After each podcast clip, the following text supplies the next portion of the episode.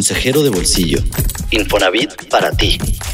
Toda la información necesaria para tener tu casa y salud financiera. Los gastos notariales al comprar una casa son un tema rodeado de mitos y dudas. Dos expertos me platicaron la realidad. Las tasas de interés están bajando. Te explico por qué y cómo nos afectan estos ajustes. Además, entérate del programa especial de vivienda para recuperar las que se perdieron a causa de la tormenta tropical Gama, el huracán Delta y el desfogue de la presa Peñitas en Tabasco. Yo soy Wendy Solís. Bienvenido. Un consejo para tu bolsillo. Algo simple para mejorar tus finanzas. Este año, el Banco de México ha bajado sus tasas de interés en repetidas ocasiones. Pero, ¿sabes qué significa esto y cómo te afecta? La inflación o el aumento de precios de manera sostenida tiene muchas implicaciones para la economía. Por ejemplo, en nuestro caso, sabemos que una misma cantidad de dinero ya no nos alcanzará para comprar lo mismo en el futuro cercano. Las empresas necesitan esos datos económicos para hacer estrategias de negocio y negociaciones salariales, y los inversionistas los utilizan para determinar sus rendimientos. El objetivo del Banco de México o Banjico es mantener el poder adquisitivo del peso. En otras palabras, la estabilidad de los precios. Y una de las herramientas para lograrlo son las tasas de interés, es decir, lo que les cobra a los bancos por prestarles dinero. Entonces, cuando un banco necesita efectivo, puede pedirlo a otro banco o a Banjico. Si la tasa de interés del Banco de México baja, los otros bancos también tienen que bajar las suyas para poder ser competitivos. Al ajustar las tasas, Banjico influye en el comportamiento de las tasas de interés de largo plazo, los créditos, las tasas que se pagan a los bancos, la actividad económica y la inflación. Pero, ¿cómo nos afectan esos ajustes a ti y a mí? Hay dos maneras en las que nos impacta esto cuando hablamos de hipotecas. La primera es si vas a contratar un nuevo crédito hipotecario con una institución bancaria, porque contratarás con las condiciones establecidas. Ahora, si ya tienes un crédito hipotecario, las modificaciones en la tasa de interés no lo afectan, pues en el momento de la firma las condiciones quedaron pactadas durante todo el plazo de tu préstamo. La segunda manera en la que te afecta es si quieres cambiar las condiciones de préstamo que ya tienes. Como sabes, en la banca tradicional, si encuentras mejores condiciones para tu crédito, puedes cambiar tu hipoteca de banco, siempre y cuando pagues el costo asociado. Todos los créditos se ven beneficiados cuando Banjico baja las tasas, incluso tu tarjeta de crédito. Pero los que más lo notan son aquellos que se contratan justo después del anuncio de los ajustes.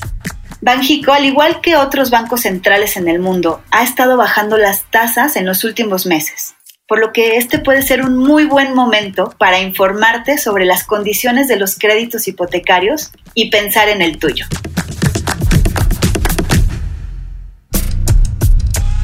Los pesos que sí cuentan. Entrevistas y testimonios para que mejores tu relación con el dinero y logres la casa que tanto quieres. Cuando se trata de comprar casa, hay un gasto importante que causa dudas, los gastos notariales. Dos expertos, Luis Antonio Montes de Oca, secretario de la Comisión de Comunicación del Colegio de Notarios de la Ciudad de México, y Diana Estrada, de la Notaría 37 en Querétaro, del notario José Antonio Ortega Osorio, me explicaron todo lo que debemos saber sobre este gasto que hay que considerarlo dentro del presupuesto, pues generalmente se cubre con ahorros propios. Empecemos con qué son y qué se incluyen en los gastos notariales. Los gastos notariales propiamente es tu escritura. Y por tu escritura vas a pagar eso, impuestos, derechos y honorarios. Hay que entender cómo se calcula cada rubro de los gastos notariales porque varían entre el 6 y el 12% del valor total del inmueble. Esto me dijeron los expertos. El primer rubro, el más alto, el más caro, eh, por el que pagamos más, es el impuesto sobre traslado de dominio o el impuesto sobre adquisición de inmuebles. Este impuesto pues llega a ser hasta más o menos el, en la Ciudad de México, del 5 al 6% del valor de la operación. Porque hay que tomar en cuenta que en toda operación traslativa de dominio vamos a tener tres valores. Uno es el valor de la compraventa, el que pactan las partes, comprador y vendedor. Otro es el valor catastral y otro muy distinto es el valor comercial o que arroja un avalúo, el que hace un perito, un valuador. De entre estos tres valores, el cobro del impuesto se va a hacer conforme al valor más alto. El impuesto de traslado de dominio o el impuesto sobre adquisición de inmuebles es un impuesto de carácter municipal. Cada municipio establece las reglas para su cobro. Y entonces, pues es muy variado. Y Diana añadió esto. Si tenemos un valor de operación de un millón y un valor hacendario de un millón cincuenta, entonces nosotros vamos a pagar nuestro traslado sobre un millón cincuenta. Siguiendo con el tema de impuestos, Diana me explicó que hay otro que solo algunos compradores deben pagar, en este caso excepcional. Cuando la diferencia es de un 10% entre el valor de venta y el valor hacendario o valor comercial. Este impuesto te lo están cobrando porque se está considerando que el comprador está recibiendo un beneficio al comprar barato.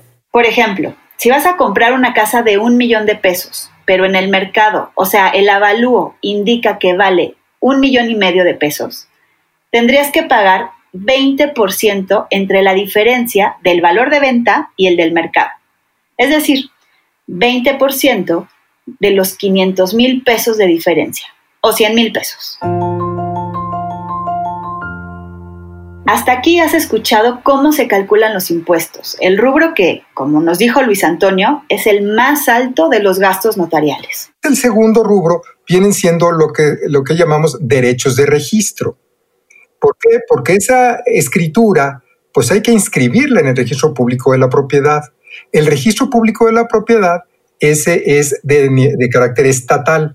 Cada entidad federativa, cada estado, o sea, tenemos 32 registros públicos, entonces cada estado, a diferencia del impuesto sobre adquisición de inmuebles, que ese es municipal, el los derechos de registro es de carácter estatal, entonces cada estado va a establecer sus propios derechos de registro normalmente, por ejemplo, en la Ciudad de México, pues están topados en la cantidad de 19.200 pesos.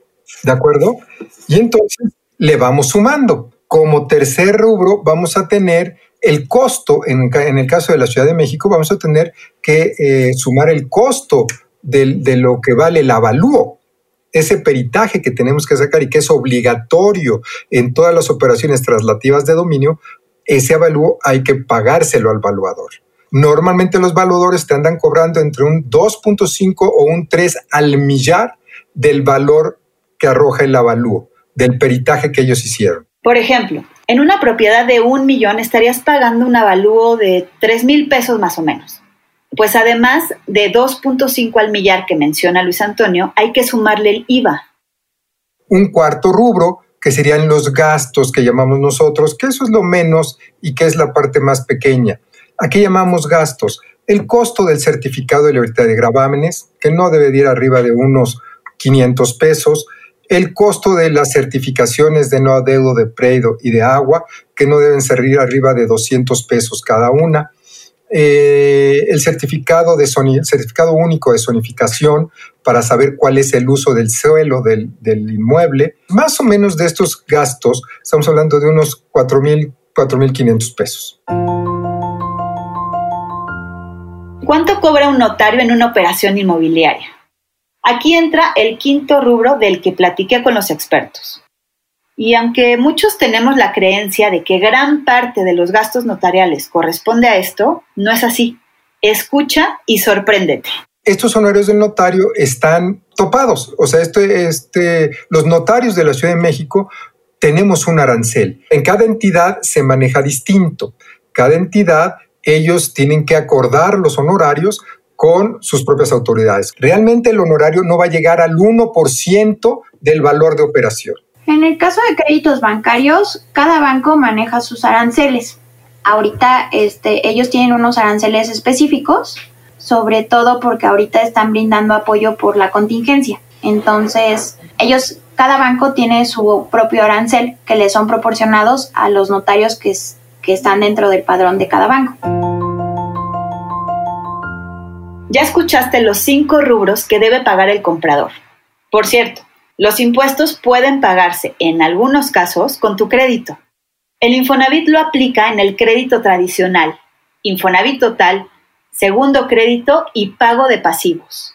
Siempre y cuando el monto del crédito del trabajador y su saldo de la subcuenta le alcance para así realizarlo. Es decir, ellos este, pagan con el recurso del trabajador y retienen los impuestos y derechos para que específicamente esté garantizado que están cubriendo los gastos y los impuestos y los honorarios al notario. Hay en algunos créditos que son los tradicionales normalmente que se topan los gastos a 30 mil pesos. Cuando los gastos son, 30, son topados a 30 mil pesos, la diferencia la tiene que cubrir el trabajador. En créditos bancarios también podrías cubrir los gastos notariales si te otorgan un monto de crédito mayor al valor del inmueble. Así que haz cuentas. Una vez que te precalifiques y sepas cuánto crédito te podrían prestar, considera comprar una propiedad un poco más barata para aprovechar tu hipoteca para los gastos notariales.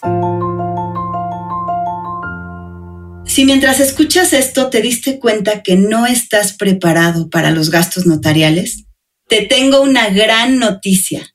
Puedes aprovechar la jornada notarial, que en este 2020 dura todo el año. Pero esto solo aplica para los que van a comprar casa en la Ciudad de México. ¿Cuáles son los beneficios de jornada notarial? Uno, que no tengas la obligación de sacar avalúo. Fíjate nada más que importante. No hay que sacar avalúo, entonces te ahorras el costo del avalúo. Segundo, el impuesto sobre adquisición de inmuebles y los derechos de registro los vas a pagar en función del valor catastral. Segundo gran beneficio los vas a pagar en función. Y no importa, tu autooperación, toda la escritura lo vas a poder. Yo estoy comprando en 4 millones de pesos. Pues sí, pero el valor catastral está en uno.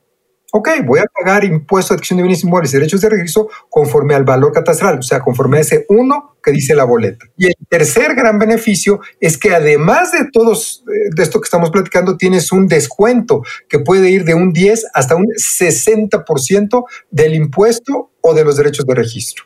Y en los honorarios notariales también puede ir hasta un 30% de descuento en los honorarios notariales. Entonces, una operación que a lo mejor normalmente estabas pagando 150 mil pesos al notario, pues vas a terminar pagando pues unos 70, ¿no? Elegir al notario es una decisión del comprador, pero toma en cuenta que con un crédito Infonavit, Fobiste o bancario, las instituciones tienen un listado de notarios autorizados. Solamente determinados notarios pueden trabajar con ellos porque ellos tienen un índice de excelencia en donde van calificando de manera mensual, que específicamente los notarios cumplan con sus parámetros de calificación para que se les brinde un buen servicio a los trabajadores. Un mito al elegir notario para escriturar es que el que conoces te conseguirá mejores tarifas. Eso no es cierto. No olvides que aunque puedes hacer tu trámite en cualquier notaría del país, los gastos e impuestos se calculan en los tabuladores de la entidad donde se encuentra el inmueble y los honorarios del notario según el arancel del estado donde esté él o ella.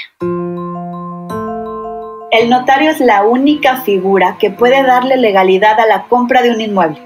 Así que ante cualquier duda, búscalos. Su asesoría es gratis lo que sí es un hecho es que darle certeza legal a lo que compras para generar tu patrimonio no es negociable.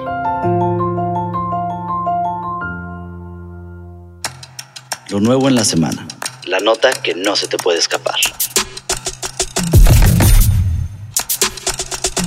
El presidente Andrés Manuel López Obrador anunció que se realizará un programa especial de vivienda para recuperar un estimado de 30.000 viviendas que se perdieron a causa de la tormenta tropical Gama, del huracán Delta y el desfogue de la presa Peñitas en Tabasco.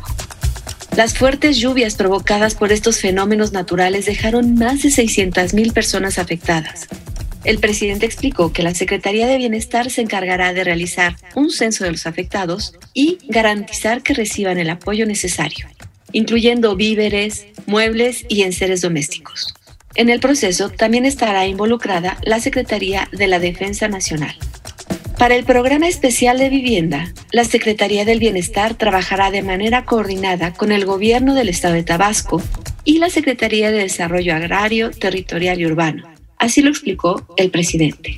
He hablado ya con el subsecretario de Desarrollo Urbano, David Cervantes, para que también se traslade a Tabasco y se inicie un programa de mejoramiento y de construcción de vivienda hasta 30 mil acciones de apoyo a los damnificados. Informó además que se presentará un programa de control de las presas del río Grijalba para evitar que la población vuelva a estar en riesgo. Gracias por escuchar un episodio más de Consejero de Bolsillo Infonavit para ti, el podcast con el que tendrás herramientas para llevarte mejor con tu dinero sanear tus finanzas y lograr lo que muchos queremos, una casa propia. Te espero la siguiente semana con más consejos para ti y tu bolsillo. Síguenos en Twitter en arroba Infonavit, en Instagram en arroba Infonavit y en YouTube y Facebook en Diagonal Comunidad Infonavit.